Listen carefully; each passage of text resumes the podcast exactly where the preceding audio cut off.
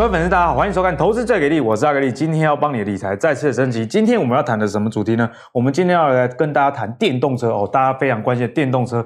我们就来看到最近啊，其实特斯拉正式被纳入标普五百指数里面哦，所以这个消息对于特斯拉以及电动车族群未来是好还是坏呢？其实我相信大方向一定还是好的，但是在过去有一些历史记录也是要分享给大家，例如说在一九九九年的时候，那时候雅虎被纳入美国的一个。主要的股价指数四个月后，整个 dot-com 泡沫就开始出现了。然后两千年的中期呢，有很多当红的地产股也被纳入了主要指数。不过后来也发生了泡沫清理。所以这是不是意味着当一个当红的产业开始进入到主要指数的时候，都会面临到泡沫这样的问题？那为什么会跟大家特别提到泡沫这件事呢？我先来跟大家分享一下市值啊。哦，这是全球一些主要车厂他们的股价的市值。我们看到第一名是谁？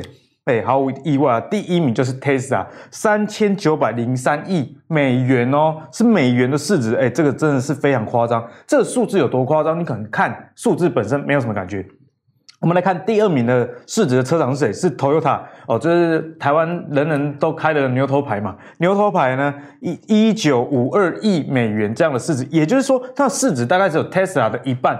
但是你知道说，全球的销量，这两家车厂差多少吗？Tesla 虽然市值是第一啦，不过它上半年二零二零上半年的全球的销量，全球不到二十万台。不过丰田汽车 Toyota 在上半年卖了四百万台，所以一家卖不到二十万台的汽车的车厂，跟一家卖四百多万台的，但是比较少台的，却是市值两倍。所以这个泡沫的因素，也是我们接下来要来观察。那首先呢，要介绍一下我们的两位来宾来参与我们今天的讨论哦。那第一位就是我们技术分析王子阿信，嗨，大家好，我是阿信。那第二位是我们前 PTT 古板的版主海豚，大家好，我是海豚。哎，先请教一下两位啊，讲到电动车，我们先来看一下童子贤合作董事长的一个发言，他说，汽车产业其实产值有到四兆元哦，到了二零三五年，他觉得都不只是这样，全球的经济成长会到六兆元呐、啊。那他说，在半导体产业这个六千。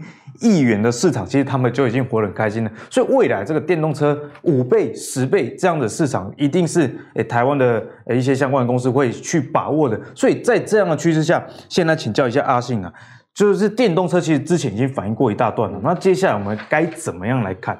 好，我现在来请大家来看到这张图板哦。其实你们看到，我现在是二零二零年嘛，对不对？对，没错。看到二零二零年这个汽车的销量是怎么样？诶超低耶。现在超低耶！我这样讲哦，是不是受到疫情影响？对，受到疫情影响，这是受到疫情，这没有办法。但是我要想说，为什么接下来汽车销量会增加？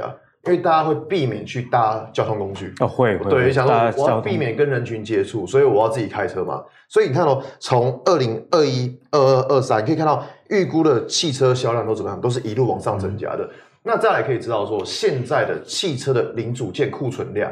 其实是金融海啸以来最低，最低的，最低，哦，库存最低，库存是最低的。对，你看零零组件的库存最低，那接下来要怎么样？会有回补库存，会补库存的行情。对，所以看为什么他为什么会想说，就是二零二一年会开始恢复两位数的成长，嗯，就是因为疫情的关系，大家会觉得，哎，那我要自己开汽车，嗯，那再来就是零组件库存低，所以这个东西都是对于整个汽车产业是好的。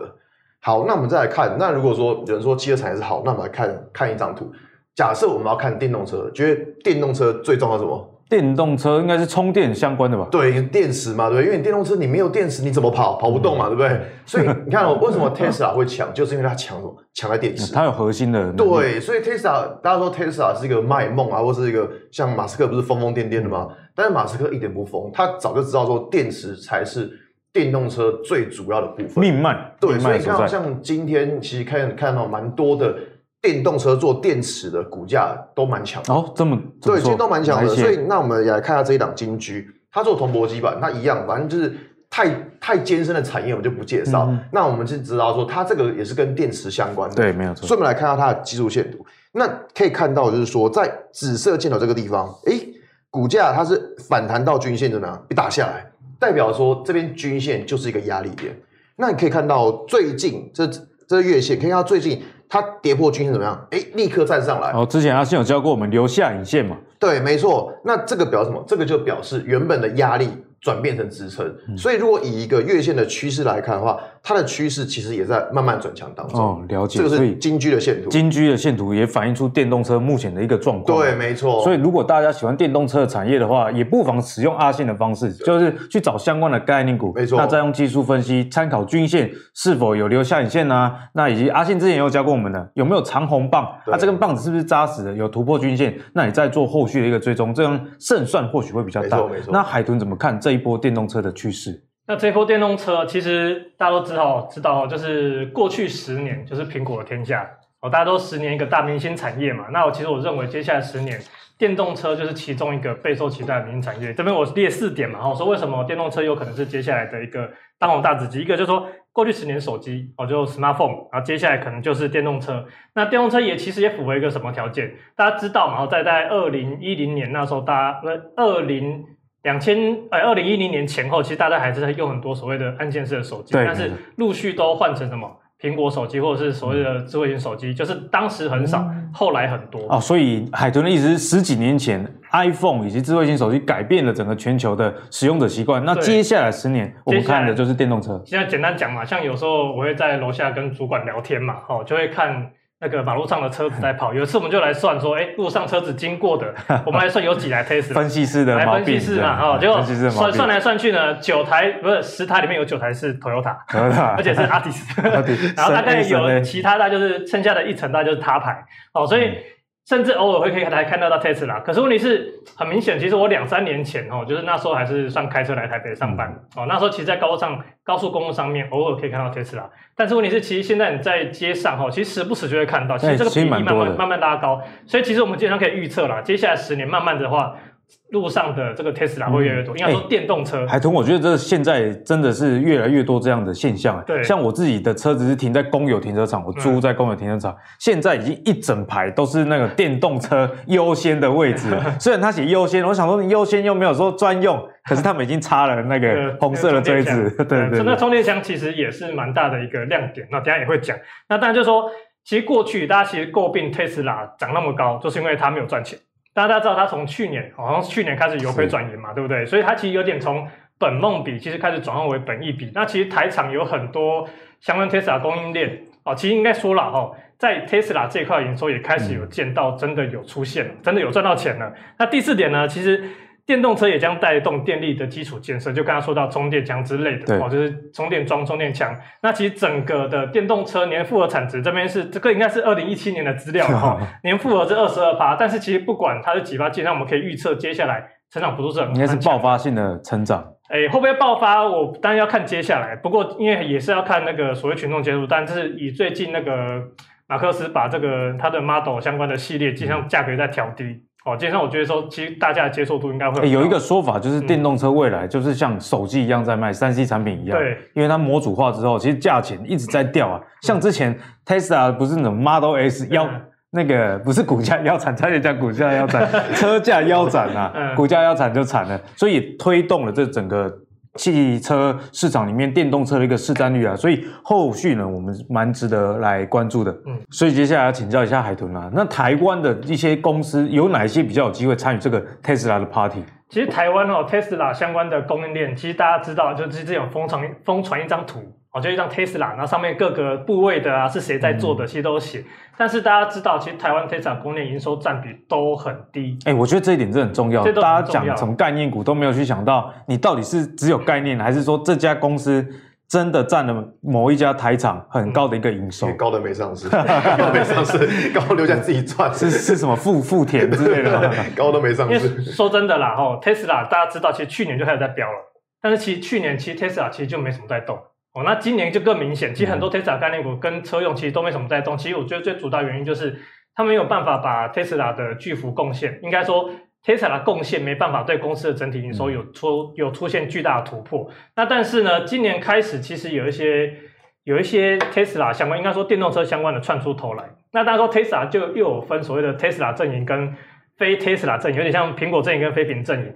那其实，在 Tesla 阵营部分哦，其实大家可以留意，就之前我推荐过的这个六二八八联嘉，它是做这个 LED 尾灯嘛，哦，那其实它以前是就做尾灯，那其实现在有用到所谓的水箱灯或者车内气氛灯，所以单台车哦的使用量是上升的。那接下来，如果随着这个 Tesla 它整个年产值又越来越往上，其实我觉得那个。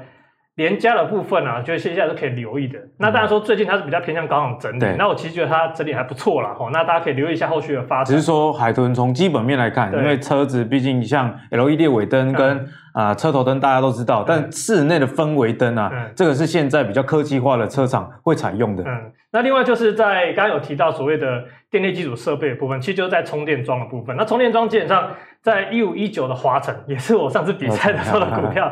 那个华晨呢，今天他就在做那个充好股，值得一讲再讲。真的，我觉得好股票，因为我觉得明年的主流真的大概就那些了。哎，而且华晨不止抢下 Tesla，我最近有一个朋友，他是跟呃 Porsche 啊，就保时捷，他们也开始在推电动车。听说那个充电站也是华晨帮忙，也是在华晨在做，好像说台湾有一百一百多个充电站在开始在做，而且华晨它有那个快充的收费，快充站。好，因为一个快充站，它不像一般一度电收个几块钱，它是一度电可能收几十块，而且它贵是相当贵，但是它好像是说三十分钟还是一小时，你去购个物出来，你车子就充好，对，所以那个的这个。电费的收入其实对华晨也是有一定的，而且我觉得这市场应该是相对也蛮大的，毕竟我们也不会想要省一点钱，然后让车子在那边等了两三小时也不知道干嘛。对啊，然后另外就是说，其实整个我是觉得整个电力的基础设备，其实大家都可以去关注，比如像中心电啊，像中兴今天涨停，然后像华晨啊，或者是台达电、台气电器这类都可以好好去观察。那最后可能讲一下哦，是有一个算是新推新打入 Tesla 的，是这个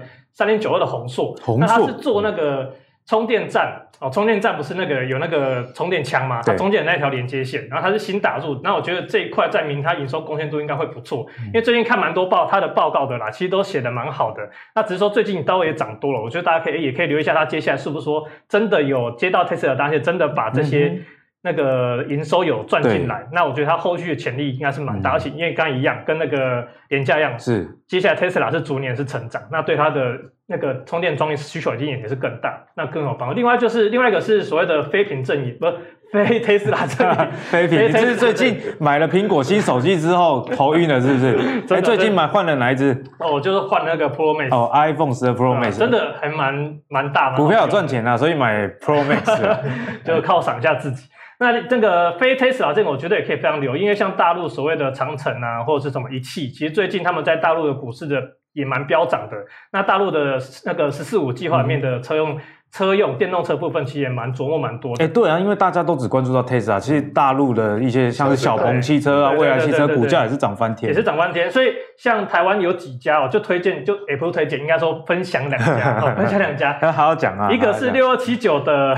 胡联哦，他是做车用电子的，但他的主要客户就在长安汽车呀、比亚迪，比亚迪大概就知道了啦。嗯、那像东风裕隆这一类，那其实他最近在第三季财报突然缴出很亮丽的财报，其实最近的走势也蛮强势。那就是一样嘛，我后续有压回来整理，大家可以好好留意一下。嗯、那另外一个是三三四六的沥青哦，不是铺马路的沥青，它是亮丽的丽。这只比较少听到。对，对他，因为那时候朋友跟我讲说，有一家沥青哦做车灯，说怎么做沥青又做车灯，怎么斜杠斜那么大？斜太大。然后它其实做的也，它也是做是那个 LED 车灯，那只是它是就是处在非非 Tesla 阵营部分。那这一这档股票呢，其实最近哎，其实趋势也开始出来，我觉得大家可以去留意哦，整个 Tesla 跟非 Tesla 的那个阵、嗯、那个车用阵营。哦，我们其实刚刚海豚讲到，我觉得也是一个重点啊，就是你关心电动车的族群，虽然说 Tesla 是主要。大方向，但是其实还有很多像是中国的车厂，他们也推出了很多的电动车，这相关的投资机会也是大家都可以去留意的。那来讲到 Tesla 呢，我们就不能不提到马斯克啦。那马斯克，我觉得真的是。人家说第二个贾博士真的是有他的道理，就是有个人的偶像魅力啊，随便在 Twitter 上或是讲什么话都能让为之疯狂。最近就有两则新的贴文，诶，让 Tesla 的粉丝真的是诶非常的期待哦。像第一则是说 Tesla Holiday Software Release is，然后就两个火，就是诶新的软体，大家就很开心，因为现在电动车跟过去的传统汽车比较不一样的是，多了很多智慧型这样子的一个功能，所以大家就很期待这些软体能把这个。开车的体验提升到什么样的一个程度？但是在投资上，我觉得关键的是第二则贴文啊。那个马斯克就是说呢，so many things you want，哎，很多事情是你想要的哦，跟哎，some you didn't know you wanted。哎，有一些是你不知道你想要，但是他觉得你之后会很想要，也就是说，可能有杀手级的应用。那市场上大家在传说，可能是比较啊订阅制的服务啊，或者是像最近留意到说，哎，Tesla 是不是要打入空调市场？哎，日本的大金。听说高层听到皮皮剉，开始啊！你坐电动车就算了，你现在还想要来抢我们的空调是怎么样？抢冷气的市场。嗯、哦，电动车也要搞啦，到外太空也要搞，现在连家用空调你也要来做，到底是要干嘛？什么都要沾一下这样子。所以呢，这些的一个商业模式的转换，就让分析师们啊，华尔街分析师们有一个诶、欸、观察，就是说，诶 Tesla 似乎已经走出了传统车厂那种诶营收的思维。啊，比方说，呃，你卖一台车，你就赚一次钱，比较能走到像苹果这样，哎，有一些服务制的这个订阅的收入，哎，这对于企业的长期的营运，我相信是比较好的。像之前 Adobe，它原本是那个。PDF 的这家厂商，它原本没有订阅制，推出了订阅制之后，哎，整个公司的财报变得非常好。所以大摩最近也调升了这个特斯拉的目标价，从三百六十美元上修到五百四十美元了。所以从这样的宣示来看呢，我们先请教阿信，你觉得这样的转变对我们台湾的供应链以及产业上的变化是如何？好不好？就是刚刚提到，我觉得刚刚提到一个很关键，就是。Tesla 现在把自己当成是苹果，当成是真是鬼扯，什么像是鬼扯？那是人家目标嘛？就是我们知道，因为我们知道苹果，我们买苹果是买不是买手机嘛？我们是买买软体，没有是买信仰，然后买信仰，没有没有。你这样特斯拉车主会跟你抗议的。我想讲，就是苹果，我们知道苹果手机它主要的获利来源是靠它的软体。那现在 Tesla 他也看到这一部分，那他觉得说，哎，那我可不可以用软体来？但是我觉得说，你看苹果跟 Tesla 有一个最大不同，就是说。你买车，你买去买特斯拉这台车，你真的是看中它的软体吗？好像不是吧？好像不是，好像不是的，就是就是 logo 啦。现在还是在信仰，还还在还在，对，它也是在卖信仰啊。但是说我们不是单纯是以它的软体来、嗯、来评估嘛？那刚刚其实可以刚就刚刚你的那一串英文，那我帮大家找回来原文白白话，对我帮他找回来白话文这样。那他就说他会推出的像是什么音乐、戏剧、游戏啊、卡拉 OK 这种车用的娱乐功能这样，不知道反正很多。那我这样讲说，这些东西对于汽车的销量有没有帮助？应该是有。如如果是车主的话，多多少少，但不是主要。对，因为它可以提升什么消费者的购买意愿，我觉得这是蛮重要。但是说他如果用这个来做订阅制的话，他应该应该要先想的东西是，他的现金流到底有没有办法能够回收？嗯嗯，因为他要做的东西，他你要投资这些项目，你起码要知道说，你投资这些东西，你的现金流到底有没有办法回收？这个我觉得我对于它的回收是抱持着比较大的问号。嗯、那可是如果我们讲到说可以提升消费者的使用意愿的话，这个我觉得是 OK 的，啊、这是肯定的。对，这、可以。那消费者使用意愿提高了之后，当然对于销量也会有帮助，所以它。之后可能会转到是售价很不变，然后销量提高，那对于 Tesla 来说还是正向的。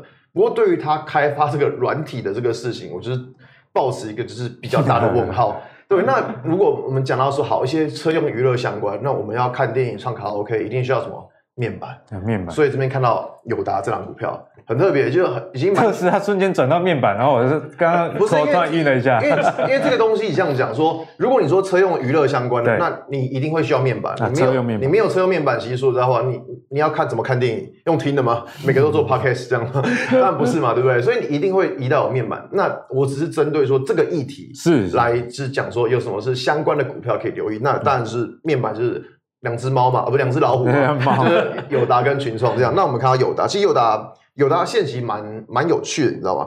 就在之前有教过大家，这边有个向上的缺口，跳空缺口往上代表强势。哎、欸，对，没错。但是可以看到，哎、欸，这个缺口，它每一次跌到这边来怎么样，都有守住，这表示什么？缺口这边出现了支撑。支撑。对，所以说这样股票其实在下方它是有支撑的。那如果说在之前的节目，我跟大家讲过说，我们在看线图的时候，你不能只单纯看日线，你要看什么？看月线。我们要看月线一个比较长期的状态。那可以看到这张月线图。股价在这边也怎么样？哎，它出现了一个什么 W 底？诶，我还记得阿信，你说长线保护短线，没错。所以你看哦，这边我们把一条颈线画起来之后，可以看到，诶，最近的 W 底其实也是成型的。嗯、那在上一集的节目，其实有教过大家，你在看 W 底去突破颈线的时候，你要看什么？成交量，成交量，去看成交量的增加，所以看这个月成交量，哎，已经增加了，哎有，对有哎，这个月已经快结束了嘛，所以成交量已经是确定增加了，所以这边就会观察说，它到底有没有办法就是守稳颈线，如果它颈线能够收稳的话，它就还有继续往上攻击的力道。所以呢，在相关的分析上，其实我们刚刚讲了嘛，你可以看产业。那进一步，如果是比较短线的，就可以参考阿信的方式啦。毕竟这种技术线型的变化是比较短时间的一个内容。嗯、那先来请教一下我们的海豚，那对这一个议题，你有什么样的看法？其实哦，这个问题我想了很久，想很久。但是说真的，我在想想不，大家都想很久。我自己是觉得啦，这里是考验大家联想力啊，毕竟你是比较未来的展望。因为说真的，我没有联想出什么东西，但是我就把它拿来就一样跟苹果做比较嘛。但是大家会发现，其实苹果刚开始卖的是手机，嗯、但是它到后来中期、中后期才开始转为是卖所谓的服务。那那个，但是我觉得 Tesla 跟它不一样，就是 Tesla 才正要起跑，它就开始准备要卖这个服务，所以它感觉有点是借鉴苹果后续的服务收入，把它拉到前面来做。那但是我觉得 Tesla 有个地方厉害的地方，就是大家会发现说，哎，苹果订阅服务开始在做了，可问题是它手机的价格它。好像越来越贵，嗯，反而买的人更少，但是反而买可能是忠实粉丝，或者说已经使用习惯，像我这一种是好。然后，可是 Tesla 你越买越贵，买最贵，越贵越买最大只的。不过我是买一二八 G 的啦。然后，但是 Tesla 它其实现在就已经开始有降价策略，就变成说，哎，我把价格降下来。好让大家容易去买，等于是电动车里面的 Toyota 的感觉。以后就看到满满街的、我相信，因为这个电动车不是说现在 Model 三已经很平价，嗯、但是未来想要推出更平价的版本，应该是蛮有机会啦。然后我就觉得说，借由这个平价版，让 Tesla 变成国民车。大家之前都觉得说，哦，Tesla 是贵族的玩具，嗯、但是问题是现在整个降下来之后，然后等到大家变国民车，然后又要附加一些便宜的定位服务，我觉得其实整个对 Tesla 的。长期展望反而是不是蛮不错的一个正向的方案，只是当然内容是看说是在车内唱卡拉 OK 什么，但其实 我是如果有卡拉 OK，我还蛮蛮希望有的啦，因为我还蛮喜欢唱歌的。那当然说，我是觉得说，其实它这个构想其实也蛮不错的，因为怎么说？因为你在车，你又不用开车啊，对，哎，它哔哔叫，它哔哔叫的时候，你才要去握方向盘嘛。那其他事你在干嘛？就是滑手机嘛，哎，唱个歌也不错啊。如果有再妹的话，还可以一起看个电影什么，做什么之类的。这这个我可以支持你论点，因为现在我。我虽然不是开 Tesla，但我那台车有半自动驾驶，嗯、有时候真的是开到那个，比方说开到台中，嗯、开到屏东，好久，嗯啊，真的是很爱困。如果有卡拉 OK 或看电影，应该是不错，真的不错。所以在台湾的相关的联想观念，但是想到可能一些娱乐服务或者是一些车上的一些。活动之类的，那当然说，我是觉得台湾目前，我是觉得要看啊，看他到底是推出什么服务，我觉得再来去追比较，因为不能现在就只是真的就是画梦了。因为他他虽然说 说我不只给你你想要的，也给你你没想到你要的，对啊，所以真的不想要，对，这也是有黄金跟乐色一起塞给你的。所以我觉得就哎，我们就看下去吧，看他接下来到底要怎么样。所以总结来说呢，Tesla 现在股价那么高，那相关，比方说我们前几集有跟大家讲到了，未来汽车、小鹏汽车股价都已经涨翻天了啦。那你如果拉回早买点的话，还是要啊参考一下，像阿信说的，可能技术指标，对，那或者是海豚说的，你要观察这些，诶，供应链。比方说你是特斯拉概念的，那特斯拉到底占这家公司营收比重到底是多少？你接到两趴的营收，这也是概念股啊。对啊，但是跟如果是占二十 percent 营收的这个是天差地远的啊。那接下来呢，谈完五电动车就不能不提另外一个议题，就是五 G，因为。电动车未来势必是要跟这些网络、高速网络做一个结合嘛，所以才能让自动驾驶啊，或者是更多车联网的功能达到一个极致。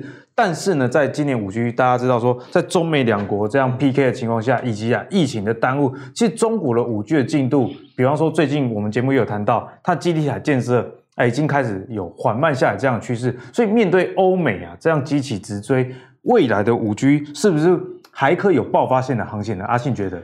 呃，我这样讲，在在刚刚节目一开始的时候，其实就问过这个问题。那我就说，那个欧美要去追中国的五 G，他们应该先保护自己，不要被病毒追，比较实在一点。他们先把自己的疫情先搞好吧。就是说，你说欧美这些国家，他要去追中国的五 G，有可能吗？我觉得这个是基本上是不太可能。啊，你觉得不可能？不太可能。为什么？因为其实我们可以知道，现在目前专利都掌握在谁手上？华为都对，专利都掌握在华为手上，所以美国才要一直打华为嘛。对，可是你看，好，那我们现在去打华为，那华为可能这一批货卖完之后，那他也没办法，他也没他也没有货可以卖了。那可是你要想哦，欧洲他们要如果要建置五 G 基地台，他们只能找谁？易利信。易利信。可是你去找易利信，那你的就会面临到一个很大的问题，就是说你的成本就会提高。那你的成本提高，你要怎么去跟中国做竞争啊？对，这是一个很大的问题。所以这是个很大的问题啊！你看哦，你你要么你不找华为，那你就只能找易利信。可是你找易利信，你的成本就会拉高，那你就跟中国的差距就越拉越开。那中国除了华为之外，还有什么？还有中兴呢、啊？嗯，他们不是只有华为一家，他们还有中兴呢、欸。所以感觉欧美这个制裁也算是七伤拳啊。呃，应该这样说，美国是不得不制裁，因为他们他们现在就是说没布了嘛，没布啊。对他们也没办法，他只能说我我只能出这个下下策去延缓中国的发展，嗯、但他不可能把中国给打死。所以美国自己也知道，那美国知道的话，他们现在在开发什么六 G。对他们现在就已经从五 G 直接跳过。我五 G 手机都还没买，你就要推出六 G。我我打不赢别人没关系，我自己再开一个战场出来。所以美国现在已经在做六 G 了。那当然，这个六 G 是不是梦？我觉得还是梦了。五 G 都还没普及，就是就已经谈到六 G，这个一定是梦。那这样还有外面现在谈到的哦，是些低轨卫星这些概念。那我就觉得说这些东西，如果你说要真的能贡献出营收，其实目前是有很大难度。嗯、所以我觉得说。以以目前美国跟中国的五 G 的差距，如果说欧美要能追赶上中国，我觉得目前是有非常大的难度的。嗯、那可是其实如果谈到五 G 这一部分，我觉得有个比较重要的是在于 WiFi 这一块。哦、WiFi WiFi 这一块，嗯、我们去想一件事情哦，就像刚刚提到什么提到自驾车，就是说哎开累了，我可以请那个这车自动帮我开就好，对不对？如果说我们开台北市是 OK，但是你开到花莲这一部分，哎、嗯。那边五 G 的覆盖率够高吗？不够，那怎么办？我们知道五 G 它是传输速度快，对，可是它波长很短，所以变成说你要靠 WiFi 来补足。哦，所以 WiFi 反而是在五 G 议题下该关注。对，所以 WiFi 你要看到，就是如果说一台自驾车它真的需要五 G 吗？嗯、其实不一定，但它需不需要 WiFi？需要。嗯嗯。其实它真正真正最大议题不是在五 G，而是在 WiFi。所以这边看到就是看到景德这张股票，景德对，它做射频元件的。那其实景德它的 WiFi 的它的营收占比，刚刚提到营收占比，对，那刚刚有说 Tesla 有些供应链营收占比只有两 趴，那个就真的是有点 就是欺骗的味道。就概念啦，有概念。对，但是景德它的 WiFi 占比其实已经超过四十趴啊，四十 percent，对，其实它 WiFi 占比是很高的，这样蛮蠢的，是是很高，它 WiFi 占比超过四十趴，所以其实是非常高的占比。那再来就是，其实，在前几天公司在法说会上面有介绍，它从今年六月开始，每个月的营收都创高。对，那预计说接下来十一、十二月的营收还是会继续创历史新高。所以 WiFi 最近有有听说有 WiFi 六这样的一个规格，哎，有有 Wi WiFi 六，所以说景德它就是 WiFi 六的题材。那当然我们知道说有公司的基本面跟产业之后一样的看技术线图，技术。所以其实看到这张图是它的周线，可以看到从这个位置开始，大概呃六月的时候，看六月的时候股价就一直在一个什么，在一个下降趋势线，对不对？但是可以看到，哎，它一定要突破哦，上个礼拜突破嘞。上礼拜突破，这个就很有意思了。你看到，在过去半年以来，它都在一个下降趋势线，对不对？但在上个礼拜的时候，它已经带量突破，这个就表示它突破了原本的下降趋势。这个东西比较值得我们留意。那我们在看完周线图之后，再回来看一下日线图部分。对日线图部分，因为我们知道说，其实我们看完一个中期的趋势，那接下来怎么找进场点？长线保护短线已经确立了，对，那就来看近期。没错，要要来看进场点。那进场点会在于，关键是在这一根 K 棒。之前教过大家，大量代表什么意思？很多人嘛。嗯。嗯，那大量 K 棒代表说很多人怎么样？他可能赚钱，对，有可能被套牢。所以说，我们就看到这一根 K 棒的均价是在四百三十三点七九元。好，反正小数点大家忽略，就大概是在四百三十三这个位置。这个位置就是目前大家套牢的价位。因为留蛮长的这个上影线。对，因为你看的话，上影线非常的长，代表说很多人是追高，嗯、然后就套在山顶上吹风嘛。所以如果说等这些人解套之后，对于这张股票来说会比较好，因为这样为什么？因为等到这些人解套，嗯、它的上档压力就会比较少了，对，压力就有机会变支撑。对，没错。所以在我们刚刚看完周线之后，下一个要关注的应该会是在说这个价位到底能不能够站得上？嗯、站得上之后，股价就有机会继续往上攻击了。所以同样的，谈到五 G 的议题，还是一样，你可以呃参考相关的供应链之后，然后再搭配技术线型，这样子可以比较。提高你的获利的胜算。那接下来要请教海豚了，在五 G 这个议题上，你有一些观察的类股吗？其实刚刚刚那个阿信有提到，就是五 G 跟 WiFi 嘛。哦其实我这边也稍微整理了一下它相关的资讯哦，就是说五 G 的理论速度跟 WiFi 的理 WiFi 六的理论其实基本上差不多，WiFi 六只有慢了一点点。那其实它们差在哪里？就是五 G 的延迟大概是小于一毫秒哦，那整个 WiFi 六呢大概是十毫秒左右，所以其实毫秒就是千分之一秒嘛，基本上感觉不太到。哦，所以其实大家就有在说说，哎，五 G 小型基地台哦，WiFi 六，那大家想说，那你有小型基地台了，大家已经去想，那个观众你可以想一下，嗯、小型基地台长什么样子，你有想过吗？哦，其实它就是可能装在路灯，或者是很难想象。其实我有去查那个图片，哦，基本上就是装在可能电线杆上面，然后是一些就是外面的杆子上面之类的，感觉像警察的巡逻箱之类的，它比巡逻箱大一点，它就像一个长形的，有点像变电箱，但是又没那么大。然后有些就是说，一些公寓啊，或是工厂设施里面也可以装小型基地台。那就是说，那有装小型基地台，那我还要装 WiFi 六干嘛？对啊，那 WiFi 六到底用什么？而且 WiFi 六，我之前跟朋友聊，他提出了一个很有趣、很很有趣的观点，我先跟大家分享一下。就是说，以前 WiFi 五哦，大概一台那个机器可以容纳二十个人嘛，嗯，哦，那 WiFi 六一台机器可以容纳一百个人，你会觉得说很厉害，对不对？可是你要想，WiFi 六是只能卖？就是以前 WiFi 五要卖卖卖五台，现在 WiFi 六只能卖一台。对。那 WiFi 六的这个好处到底在哪里？啊、哦，那大家说，我这边也是要讲一下，说五 G 跟 WiFi 六的差异在哪里？就是说五 G 它是具有比较大的布布网范围，但是它会比较容易受到一些讯号的干扰。哦，跟穿透性比较差，那就变成说，哎，五 G 其实是主外的。那 WiFi 六其实就是主内，就是你在就是室内或者是公寓大楼里面，其实你就必须要靠五那个 WiFi 去延伸你的补足这个对补足这个空间。所以我其实那时候一直在思考这个问题，说，哎，那 WiFi 六。那不如用 WiFi 五就好了，其实 WiFi 五速度也够快啊，嗯、对不对？那可是问题是，当你一些工厂，特别是工厂，你需要一些低延迟的时候，那这个其实那个英国那边数据有去研究哦，说其实，在工厂内百分之八十到九十的用 WiFi 六的讯号就可以达成，那只有少数需要极非常。极短的时间的反应，大家才需要用五 G，所以可能用互相这个搭配的方式。所以我觉得 WiFi 六其实也是接下来的主流。那当然是说五 G 还小型基地台也是接下来的重点，因为你目前建以去年来讲，大部分都是比较基础的大型基地台先建制，那你需要去做这些小型基地台，因为以这个数量来讲哦，就是那我们来看这个图。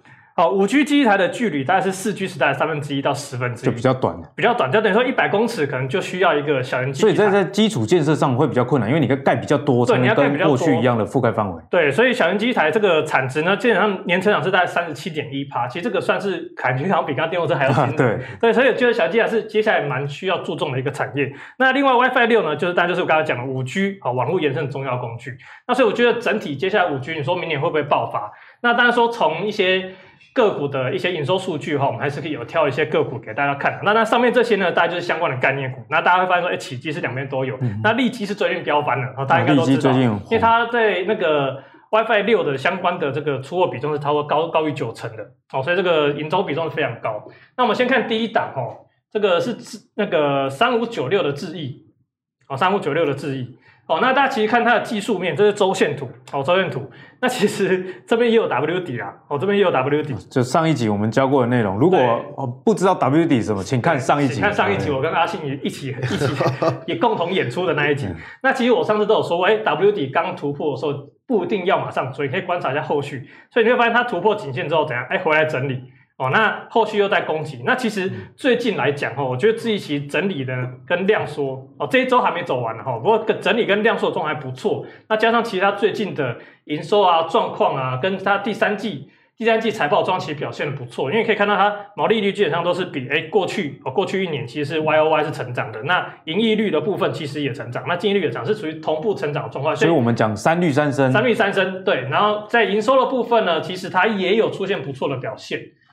哦，营收你会发现说，哎，其他已经开始进入所谓的哎二十趴以上的啊二十趴以上的强劲的一个年增率的表现。那累计年增率哦，右边这个是累计年增率，它也由负转正哦，所以变成说它公司的营收的那个方向趋势是转加的。那我就说，哎，其实启智易呢，在接下来哦，大家可以留意一下它在小型机台部分出货的这个发展趋势，可是可以持续强去强势下去。而且我发现从券商报告去观察，其实。陆续有在调整它的目标价，那我觉得目标价虽然说可能目前的给的目标价跟目前价格可能很接近，但重点是券商有在调升，代表它的营运的趋势是往上走的，所以基本面确实是有在对趋势有在往上走，所以大家可以好好的去观察。那当然以至于日线的角度来讲哦，其实这边看起来有点像 N 头，对不对？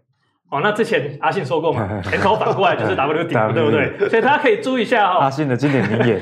对，就这边有一个哎颈线嘛，对不对？那这边破了就麦当劳成成型，那你就观察一下，哎，这边有没有破？啊，没有破的话，基本上我觉得可能就觉得像就是会走出一个支撑，然后后面整理之后还有机会再去做攻击，配合着基本面的成长。那大家从均线的角度，我特别把均线标出来，大家可以注意到这个季线哦，季线大概目前是在这个位置嘛。所以接下来季线呢，诶，它会往下扣。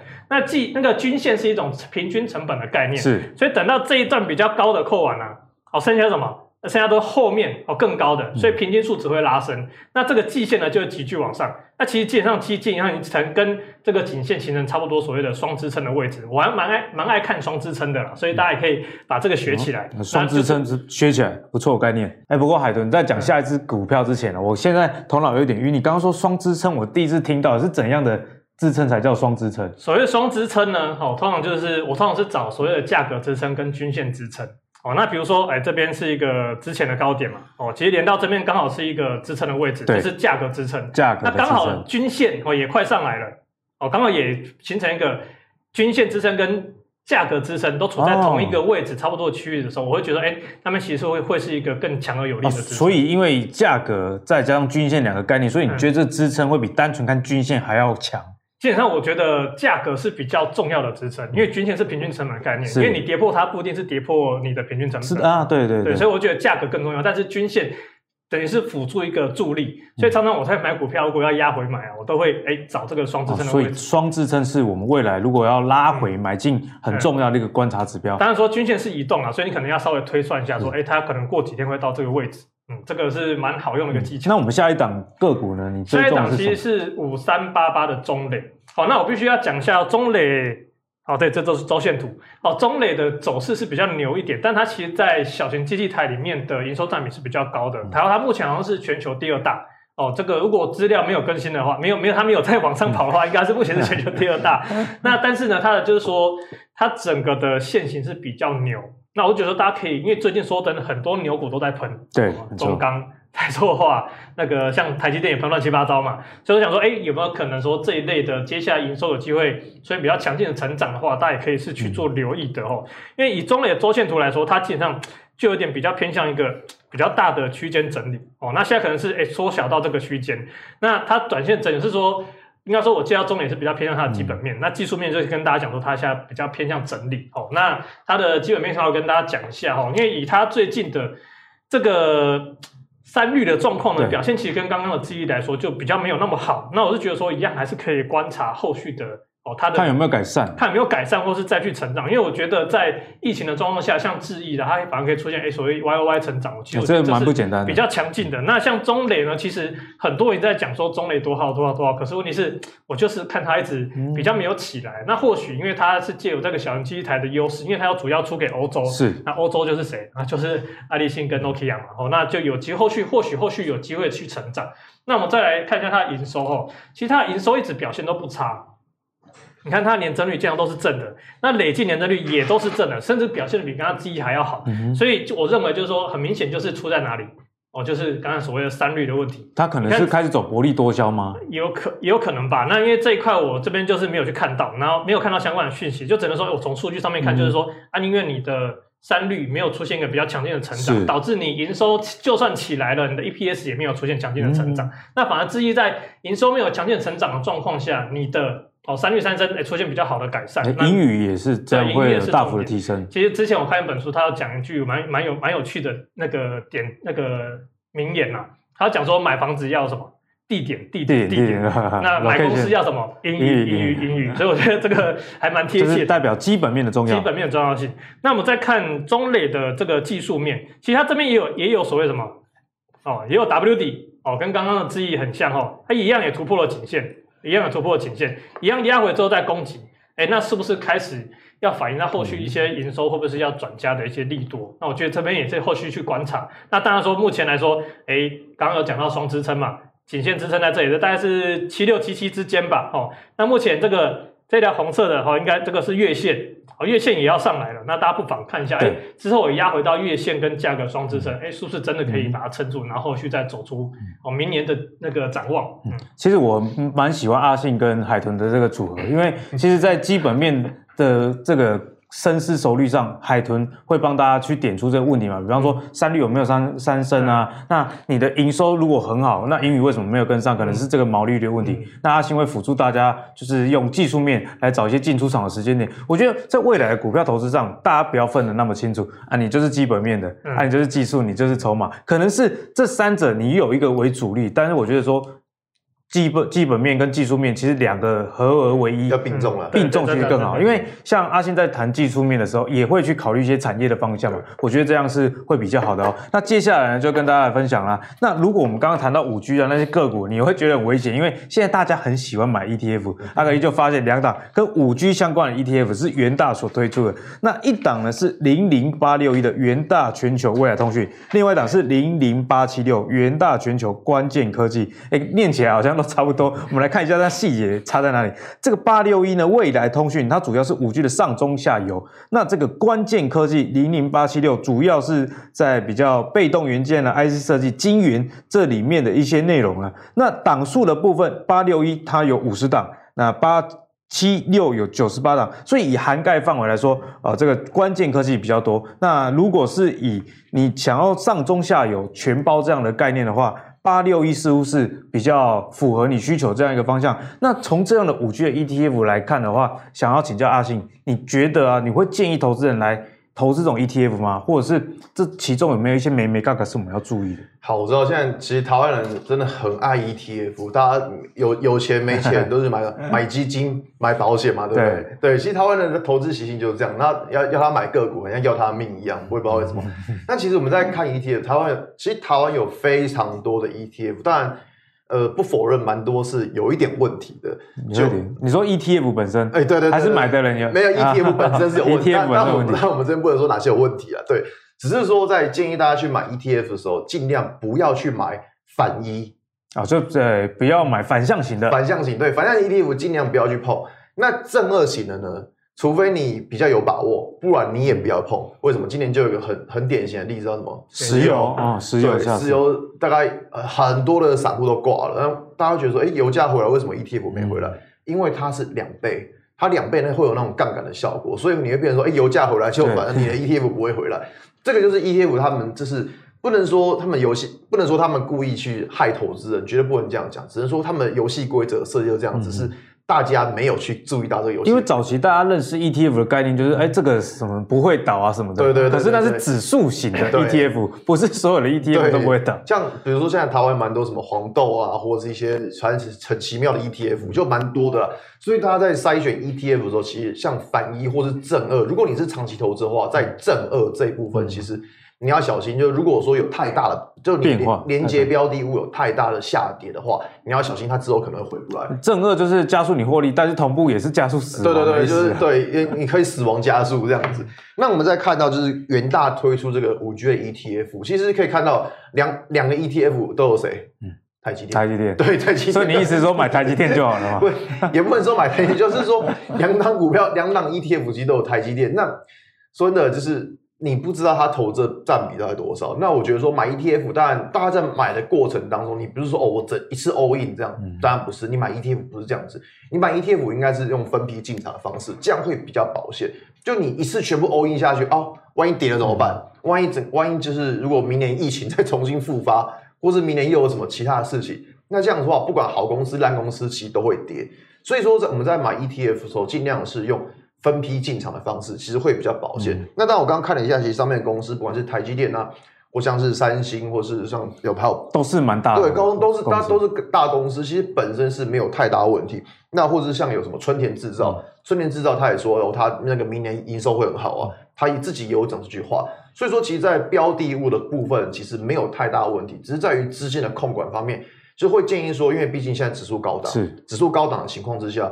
当然，你的投资跟操作风险就比较大，嗯、所以你应该是把资金去做分批的管理，对这样会比较安全一点。我自己也是这样觉得，就是说，哎，在指数高档的时候，我反而觉得 ETF 比个股难操作。对，因为指数呃高档，那 ETF 又是投资一篮子，一篮子，那你就是这绝对就是买在高档。对啊。但是如果个股的话，很多个股是有不小心被错杀或者是低估哦，所以这在投资 ETF 上也是大家要去留意指数高低这样的一个议题啊。那海豚怎么看这两档？好，那我先帮刚刚阿信补充一下哦，就是有些杠杆型的 ETF，你看大家其实不是说不能买，因为那些应该说比较偏向短线操作。那为什么会发生所谓的跌下来？就是可能指数涨回去啊，可是为什么那个 ETF 两倍的却没有涨回去？主要是因为他们追踪的标的都是期货，那追踪期货就会有转仓的问题，那换仓的成本，转仓就会有所谓的人家听仓讲自动扣血功能，所以会变成说造成这个状况。哦像不管是零零六七七 U 的富邦 VIX，或是各种道琼正二，或是台湾 T 五零反一，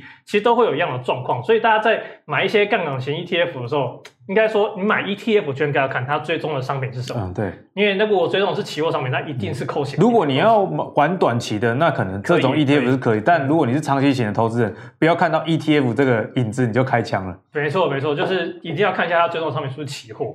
哦，那这样说 ETF 来讲，刚刚除了这个。阿格力的表以外，我自己也另外整理了一一张啦，哦，就是说本来跟零零五零它做过比较，说这三这这两档跟在零零五零到底什么差别？那当然说以零零八六一，它是整体五 G 产业，刚刚有写，好，那其实它的。占比啊，区域占比，好，我们讲区域占比，其实它美国是占六十三点六，然后包括什么赛灵思啊，一些比较大的 IC 设计大厂都有。那是台湾其实占了十一点二趴，哎，大家其实就觉得蛮高的。那韩国七点一趴，那其实像那个台湾的公司里面，我也把它的最新的那个比重比重把它查出来哦。台积电大概是占全中二点二趴，那第二大大概是联发科，大概是零点九六趴，所以稍微比较低一点。那在零零八七六的部分哦。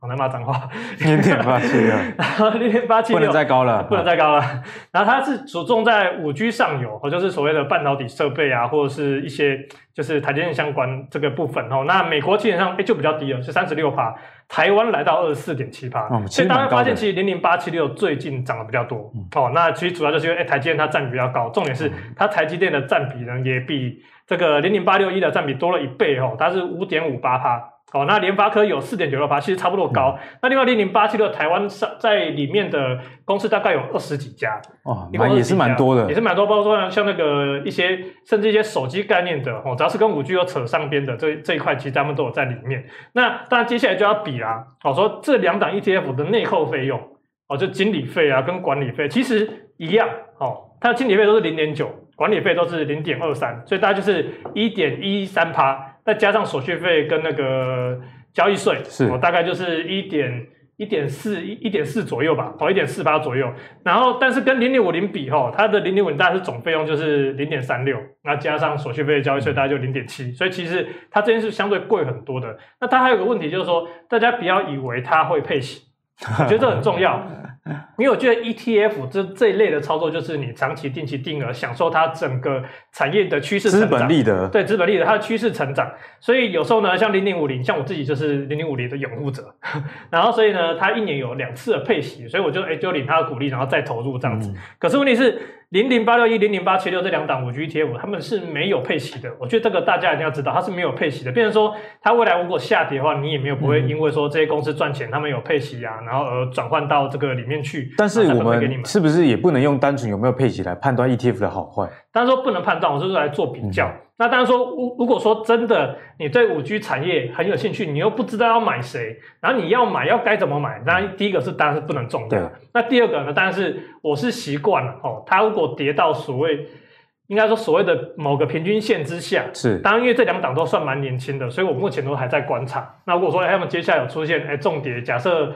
以这个八六一，它上市比较久了嘛，那可以看个季线吧，跌破季线就开始一个一个礼拜减一次，或两个礼拜减一次，就减一点点，定期定额这样子去做操作，就会觉得比较安全。因为其实以以你这样子去做追高的话，有时候会发生像刚刚说那个一跌 就全就是一篮子一篮子全部一起死，对，就会比较麻烦。嗯，所以呢，在 ETF 选择上，我我也呼应一下海豚啊，就你不要觉得说配息的就一定好，啊不配息的就一定坏，要看你的投资目的。像这种五 G 型的 ETF。我们也大概知道以后一定会有六 G 或者是怎样嘛，这个就是一个啊，你享受这一两年这个资本利得。那你如果是想要长期投资，像有些人存 ETF 是提倡说哦，我就当成以后退休金现金流来源，像海豚一样。那指数型的这种有配息的，就会是比较符合你的需求啦。好了，那最后呢，要帮大家来。提一个议题，那就是跟技术分析有关哦。那两位都是技术分析的一个大师嘛，那我们就来看参考一下日本股神啊，有一个九日的法则。我们常常在股票市场上知道一句话嘛，就叫会买股票的是什么？是徒弟，会卖的才是师傅。所以这个九日法则就可以帮助我们会卖股票吗？我们来看一下什么叫九日法则。九日法则就是说，不管是涨或跌，诶，通常九日有一个反转。例如说，在下跌的过程中，以最高点来计算呢，诶，你数一二三四五六七八九，啊，到第九根的时候，诶，啊，出现了反转了。可是涨到高点，这个也大概是第九根的时候呢，又出现了反转。所以日本的股神提出，诶，股市里面似乎有不成文的这样的一个规定，九天到底是不是一个关键数字？阿信怎么看？就是在讲这个东西，就是送观众一句话：不要把偶然当做必然。对，就是这个就好像去那个庙里去博，不会那个是差不多。哎，我要不要买？我要不要买是差不多的道理，好不好？你看，已经不屑到都咳出来了。等 一下，就是我最开始就是日本股神。那还记得我们在之前有一次节目有讲到什么什么末日博士？哦，末日博士。对，就是什么末日博士，被他准到一次就是博士，就是就是就是日本股神，就是就是。唉，算了，我们不讲他们，反正他们就是年纪比较大。你对这个什么博士啊、股神都很有意见哦？不，就是没有料嘛。不不，好讲可以可以可以可以，就是觉得他们有些论点是错的。那像这个九日，我们就讲个最明显的例子好了。现在大盘已经涨几天了？十六根了呢，只涨超涨十六根了，一瞬间就破解。十六对，啊，这题已经结束了。你的九日法则就已经不准。如果你在第十根的时候去放空，你现在已经在外太空，已经被嘎翻了。所以其实说的这个九日法则就是呃呃，当看看就好，我只能说看看。可是我觉得台湾人很有趣，很喜欢特定数字的这个迷思，遇到酒就怎么样，我遇到酒必跌这样子。对，就是，但是我觉得这个东西盘酒必跌。对了，随便，反正我觉得说不要把这些偶然的情况当做是必然。就在很多像技术分析也是一样，就你好像发现什么哦，绝世武功是，但它只是偶然出现一次，不要打，不要把它当做是必然会出现的状况。所以呢，在卖股票上，如果技术分析，其实你还是可以参考阿信在之前我们节目分享一个内容啊，比方说到底是突破还是那里其实是一个压回，你还是要有很多的数据。比方说阿信之前说你要看成交量啊，对，要看均线的位置以及均线到底是往上还是往下哦，比起单纯看九日法则还好。那海豚怎么看技术分析，或者是你自己在技术分析上常用的一些卖股票的方式？呃，我们先讲这九日法则啦，因为我觉得，因为我们只看到这张图哦，所以我应该没办法看清楚它的全貌。其实我讲个简单的，人家说说会买的是徒弟，会卖的是师傅嘛。哦，那我也要说嘛，买低卖高绝对赚钱。但是问题是在问 这怎么买低，怎么卖高，这就是学问。是。那所以我觉得他这个九日法则应该还有其他东西在里面，因为我有看到他，哎，应该是出一本书嘛。哦，所以我觉得我我比较不会，我是比较觉得。就不要这么武断说说它一定不能用，应该说还它一定有像阿信这样啊，说哎有配成交量啊，比如像我要看均线啊，然后算算算波浪啊，一定有其他的配合的部分啊。但是说我是觉得说大家不要看到黑影就开枪，因为我觉得在技术分析的。学习技术分析的过程中，最容易遇到一个状况就是，我看到这个，就像刚刚阿奎讲，我以为捡到圣经 就开始用，还是满头包。所以我觉得一定是要全面去互相去做搭配。那假设啦，今天你看了真的看到，哎、欸，真的跌九天就止跌，真的涨九天就止跌，你要小心，你会犯了一个心里面的一个问题，一个一个错误，叫做心近期偏差。那近期偏差就是说，你最近做一件事情，哎、欸，都会发生这样的结果，你就觉得以后都会是这样子。但是就比如说。啊，假设啦，大盘每次跌到一万三就会弹到一万四，然后所以弹到一万，跌到一万三，我就买就一定会赚。嗯、但问题是，刚好你在买那一次，刚好就是就跟过去几年大家都说台股到万点，万点不会回，对，这就是一一种积极偏差的例子。那另外呢，说这个。九啊，如果说用斐波那契系数算，好像也是八字转折的一味味道，所以感觉有点像了哈。哦，所以你说它其实另外一种包装，就对，应该是算类似的包装，因为我之前有看过叫 Data 理论，也是，但是它更屌，它是算涨潮系，涨潮系，就是它是说，它是说那个 我们有农历嘛。